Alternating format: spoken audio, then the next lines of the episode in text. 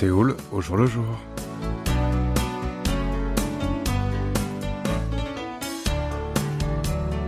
Bonjour à toutes et à tous et merci de nous rejoindre pour cette nouvelle édition de votre magazine de société Séoul au jour le jour.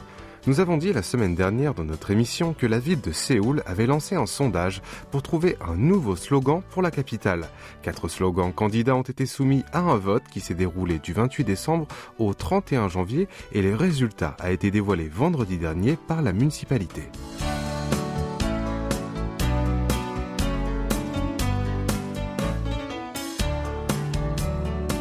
À l'issue du vote qui a réuni 397 000 participants, dont 185 000 Sud-Coréens et 212 000 étrangers, Seoul My est arrivé en tête avec 148 000 voix, soit 37,3% suivi de Seoul for You, qui a suivi euh, avec 138 000 votants, soit 34,9%. Amazing Seoul et Make It Happen Seoul ont occupé la troisième et la quatrième place avec respectivement 70 000 et 40 000 voix. Ce qui est intéressant, c'est que les votants sud-coréens et étrangers n'avaient pas les mêmes préférences. Les premiers ont plus apprécié Seoul for You avec 38% des voix que Seoul My Soul 29,5%, tandis que les seconds ont été plus nombreux à soutenir ce dernier avec 44,2% que les autres 32,2%. La ville de Séoul a fait savoir qu'elle organisera dans le courant de ce mois un second tour sur les deux options ayant remporté le meilleur score, jugeant trop faible l'écart de voix les deux, qui s'élève seulement à 2,4 points.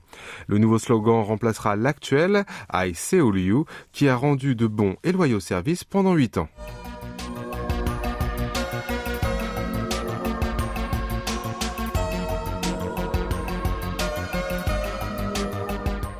Le commerce en ligne continue de prospérer en Corée du Sud. Pour la première fois, le montant des achats effectués sur Internet ou sur mobile a dépassé l'année dernière la barre des 200 000 milliards de won, soit presque 150 milliards d'euros.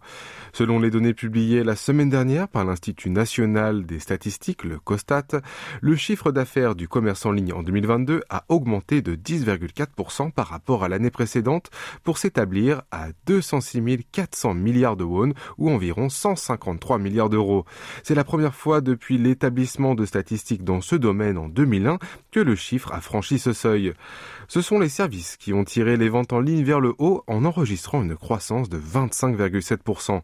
Le total de leurs ventes s'est élevé à 55,7 milliards de won, l'équivalent de 41 milliards d'euros. Plus en détail, les ventes des services de voyage et de transport ont bondi de 93,5% et celles des services culturels et de loisirs de 97 en un an.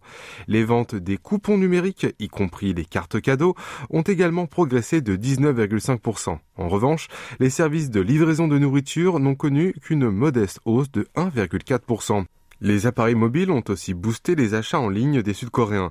Les transactions sur mobile ont grimpé de 13,4% l'an dernier pour atteindre un record d'environ 153 000 milliards de won, l'équivalent de 114 milliards d'euros. Enfin, les achats réalisés par les habitants du pays du matin clair sur des sites à l'étranger ont battu également un nouveau record avec 5 320 milliards de won ou 3,9 milliards d'euros en hausse de 4,1% par rapport à l'année précédente. Les transactions ont augmenté de 11,2% sur les sites chinois et de 29,8% sur ceux du Japon. Selon un responsable du COSTAT, le chiffre d'affaires du e-commerce en Corée du Sud continue d'augmenter sur le long terme, mais le rythme de cette progression tend à ralentir sur de lever des mesures de distanciation sociale liées à la pandémie de Covid-19.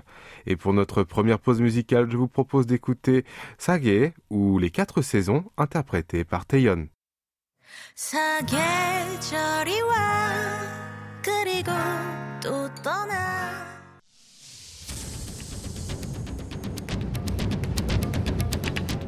Vous avez aimé, vous avez détesté, vous avez adoré. Faites-nous part de vos réactions en nous écrivant à french.kbs.co.kr.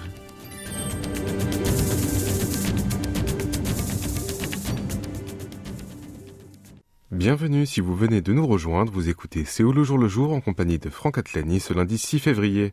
La discrimination sexiste à l'embauche persiste bel et bien en Corée du Sud. C'est ce que révèle un communiqué publié la semaine dernière par le ministère du Travail et de l'Emploi.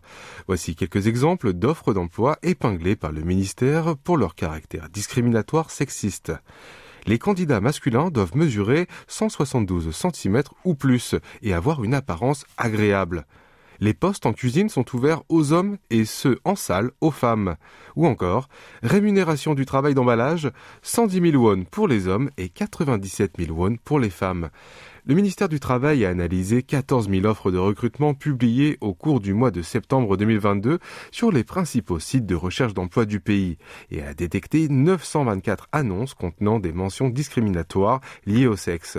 Parmi ces annonces, certaines spécifiaient une exigence ou une préférence pour les candidats masculins ou féminins sans aucune raison valable.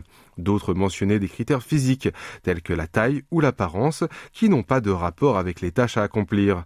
Le ministère a également constaté une discrimination salariale entre les hommes et les femmes qui n'est pas justifiable au regard des profils des postes. S'appuyant sur les résultats de son analyse des offres d'emploi, le ministère du Travail a mené une enquête entre octobre et novembre dernier sur les 924 entreprises soupçonnées d'avoir enfreint la loi sur l'égalité homme-femme dans le domaine de l'emploi. À l'issue de ces investigations, il a conclu que 811 d'entre elles avaient effectivement violé la législation. L'une de ces sociétés qui a récidivé après avoir fait l'objet d'un avertissement pour discrimination sexiste en 2020 a été mise en examen et les 810 autres établissements ont reçu un avertissement ou une injonction de correction si les recrutements de, en question étaient toujours en cours. C'est en 1987 que la loi sur l'égalité des sexes dans l'emploi a été instaurée en Corée du Sud.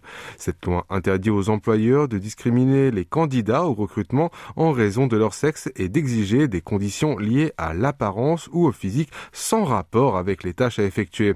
Elle stipule également que dans un même établissement, la même rémunération doit être accordée aux salariés qui exécutent un travail identique, qu'il soit de la jante masculine ou féminine. En cas d'infraction, une amende allant jusqu'à 5 millions de won, l'équivalent de 3700 euros, est prévue.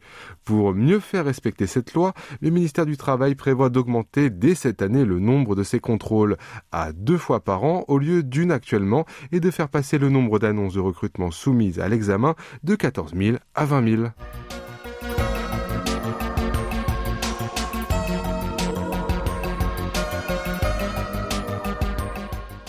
L'année dernière, sur le parking extérieur au sein d'un complexe d'appartements à Incheon, à l'ouest de Séoul, un immense objet est tombé d'une des tours et a détruit une voiture garée.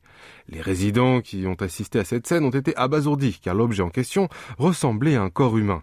Ils ont cru à un accident ou à un suicide dans un premier temps avant de se rendre compte qu'il s'agissait d'une poupée sexuelle appelée en Corée du Sud par son nom anglais Real Doll. La police a prélevé un échantillon d'ADN sur cette poupée et l'a envoyé au laboratoire du service national de police scientifique pour une analyse. Elle n'a pourtant pas réussi à identifier le coupable qui a causé des dommages matériels à autrui. En mars 2021, les pompiers de l'arrondissement de Yongdongpo, dans le sud-ouest de la capitale, ont dû intervenir suite au signalement des promeneurs qui ont aperçu une grande valise qui flottait sur le fleuve Han. Qu'ont-ils découvert à l'intérieur de cette valise? Le buste d'une poupée sexuelle sans la partie inférieure. Les Real Dolls, ces poupées sexuelles pour adultes fabriquées en silicone qui ressemblent à s'y méprendre au corps d'une femme, deviennent de plus en plus populaires auprès des hommes en Corée du Sud. Cependant, souvent, les acheteurs ne savent pas trop comment se débarrasser de ces jouets encombrants quand ils ne s'en servent plus. Certains d'entre eux les jettent dans des endroits isolés ou peu fréquentés à l'abri des regards, parfois au bord d'une rivière ou d'un bassin. Mais ceux qui vivent en ville ont du mal à trouver de tels endroits. Alors, ils optent pour déposer ces objets discrètement dans une décharge ou dans un coin de rue, profitant souvent de l'obscurité de la nuit. Or, cela peut créer non seulement de mauvaises surprises chez les habitants hein, et les nettoyeurs urbains, mais également causer une pollution de l'environnement et entraîner surtout des interventions inutiles de la part des policiers et des pompiers. Il faut par ailleurs noter que selon la loi sud-coréenne sur les sanctions des délits, ceux qui jettent imprudemment des objets non utilisables ou insalubres n'importe où sont punis d'une amende pouvant aller jusqu'à 100 000 won, l'équivalent de 74 euros. Pourtant, les dépôts sauvages de poupées sexuelles en pleine ville risquent de se multiplier et ce d'autant plus que les autorités sud-coréennes ont récemment levé l'interdiction d'importer ces jouets pour adultes. En effet, en Corée du Sud, la fabrication et la distribution locale de poupées sexuelles ont été tolérées depuis toujours en l'absence d'un encadrement juridique. Par contre, leur importation est restée interdite pendant plusieurs années car elles ont été considérées comme des objets contraires aux bonnes mœurs de la société. Et du coup, de nombreuses poupées réalistes sont restées dans les entrepôts des douanes alors que des contentieux judiciaires se multipliaient à ce sujet. Finalement, en décembre dernier, le gouvernement a donné son feu vert à leur dédouanement à condition qu'elles ne ressemblent pas à des enfants mais à des adultes seulement. Sur les réseaux sociaux ou les forums de discussion, les internautes continuent de se poser des questions sur la meilleure façon de se débarrasser des poupées sexuelles qu'ils ont achetées sur un coup de tête ou par curiosité avant de le regretter par la suite ou dont ils en ont ou qui sont encore endommagés. Les utilisateurs initiés ne se privent pas de donner des conseils en expliquant comment les démonter pièce par pièce avant de les déposer dans des sacs poubelles ou en recommandant de contacter le fabricant pour la destruction ou le recyclage. Et il est temps à présent de faire notre deuxième pause musicale. Voici une chanson qui s'intitule Some, interprétée par Soyu et Gigo.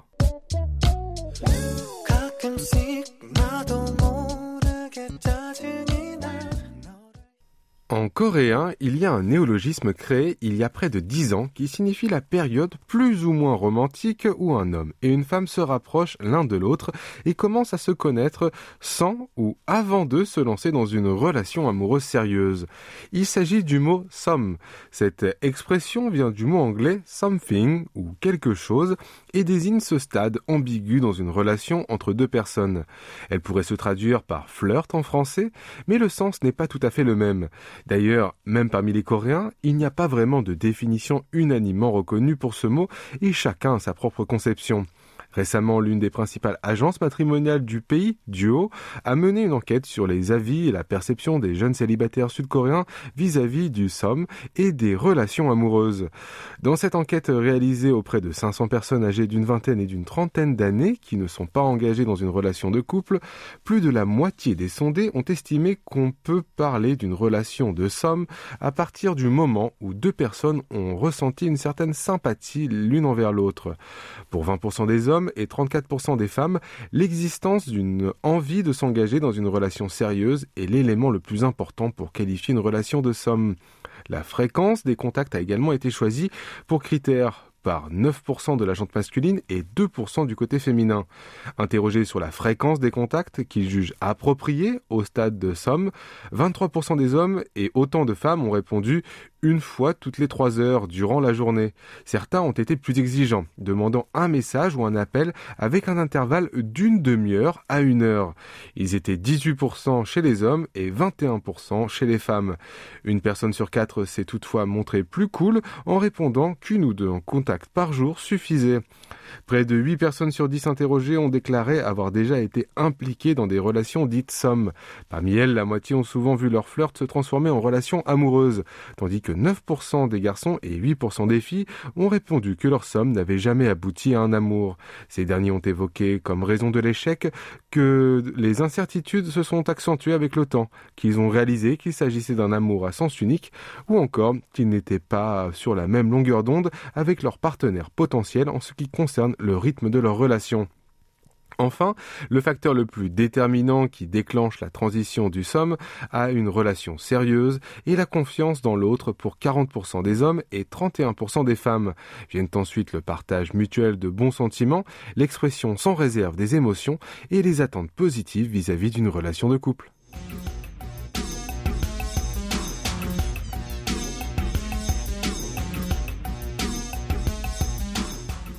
En 2018, une série télévisée qui raconte l'histoire d'un combattant indépendantiste coréen du début du XXe siècle a fait fureur au pays du matin clair. Il s'agit de Mr. Sunshine, inspiré de la vie d'un personnage réel, Wang Gi-hwan. Eh bien, la dépouille de ce dernier sera bientôt transférée et inhumée en Corée du Sud 100 ans après sa mort aux États-Unis. C'est ce qu'a annoncé mercredi dernier le ministre des Patriotes et des anciens combattants. Le gouvernement sud-coréen avait en effet entamé des démarches pour faire rapatrier le corps de Hwang Gi-hwan depuis 2013. Mais le cimetière Mount Olivet à New York, où il repose depuis 1923, a refusé de procéder à l'exhumation de sa dépouille en invoquant l'absence de consentement des membres de sa famille. Il a alors demandé aux autorités sud-coréennes d'obtenir une décision de justice autorisant l'exhumation. En 2019, Séoul a déposé une requête en ce sens auprès d'un tribunal new-yorkais, mais celui-ci l'a débouté pour manque de preuves officielles concernant l'absence de famille ou de descendants de Hwang. Les autorités sud-coréennes ont poursuivi leurs efforts pour convaincre l'administration du cimetière qui a fini par donner son feu vert au transfert du corps du militant coréen. Hwang Gi-hwan est né en 1884 à Suncheon, dans la province de Pyongan du Sud, dans le nord de la péninsule coréenne. À 20 ans, il est parti pour les États-Unis. Il s'est porté volontaire dans l'armée américaine et a servi en Europe pendant la Première Guerre mondiale. En 1919, il a rejoint la délégation coréenne venue participer à la conférence de la paix de Paris pour y plaider l'indépendance du pays du joug colonial japonais.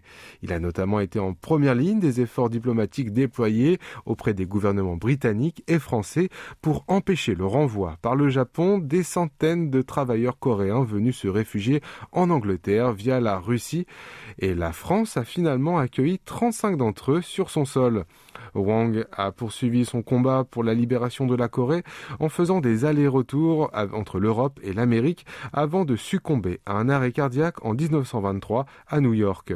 En 1995, le gouvernement sud-coréen lui a décerné à titre posthume la médaille patriotique de l'Ordre du mérite de la Fondation nationale. Une fois répatrié en Corée du Sud, sa dépouille sera inhumée au cimetière national de Daejeon dans le centre du pays.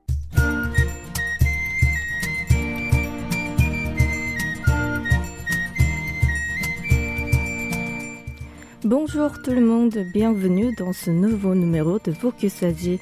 Dans le but de ralentir la chute du taux de natalité, la province de Sichuan, dans le sud-est de la Chine, supprimera les politiques imposées aux célibataires ayant des enfants à compter du 15 février selon les médias locaux.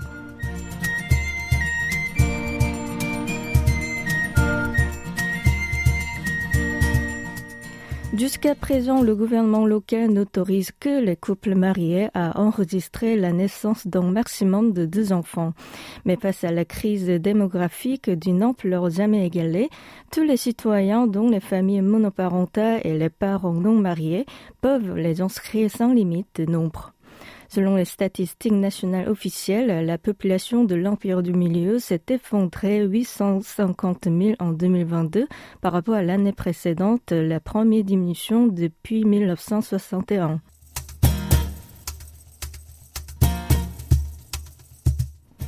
Les prix des logements à Hong Kong ont chuté de 15,6% l'an dernier, soit un plongeon historique depuis la crise financière mondiale de 2008 selon des données publiées par l'autorité monétaire hongkongaise. Les cas d'hypothèques à fonds perdus sont passés à 12 164 à la fin du mois de décembre de l'an dernier contre 533 cas recensés trois mois plus tôt.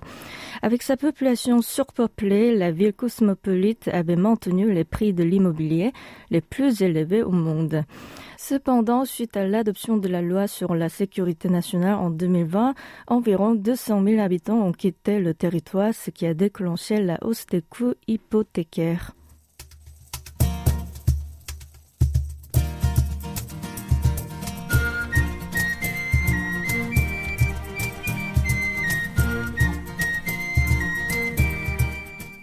Le Vietnam, le pays à la croissance la plus rapide d'Asie du Sud-Est, montre cependant un côté sombre.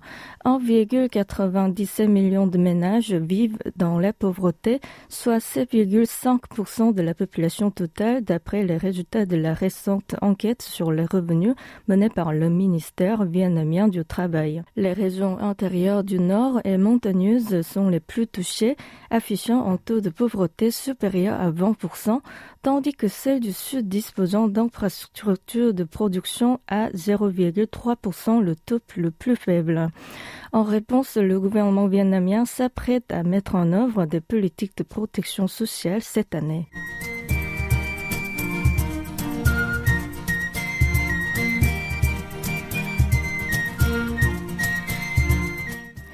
Selon une enquête récente menée par le Conseil du tourisme de Thaïlande, les tarifs exorbitants des taxis s'avèrent être la principale plante des touristes étrangers, ainsi que la mauvaise gestion des ordures, a rapporté le 2 février dernier Bangkok Post. Les visiteurs de la capitale Bangkok ont notamment pointé du doigt les chauffeurs qui n'acceptent que les passagers prêts à payer des suppléments non basés sur le taximètre. Le gouvernement thaïlandais prévoit de prendre des contre-mesures telles que le lancement d'un service BTC disposant du compteur pour rendre l'industrie touristique plus responsable.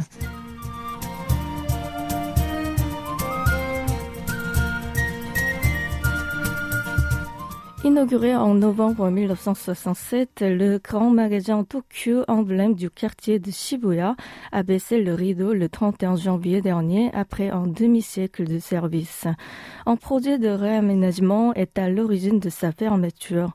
Les changements dans les habitudes de consommation comme la généralisation des achats en ligne sont également l'un des facteurs principaux de la décision.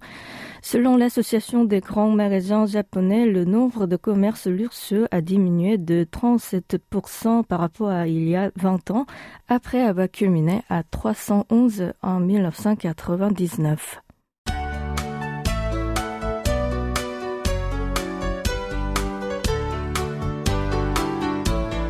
Voilà, ainsi s'achève votre Séoul au jour le jour. En espérant que cette édition vous a plu, rendez-vous du lundi au jeudi, même heure et même fréquence. C'était Che Soyon à la rédaction, Franck Atlani au micro et au Hayang à la réalisation. Merci de nous avoir suivis et je vous souhaite une excellente semaine.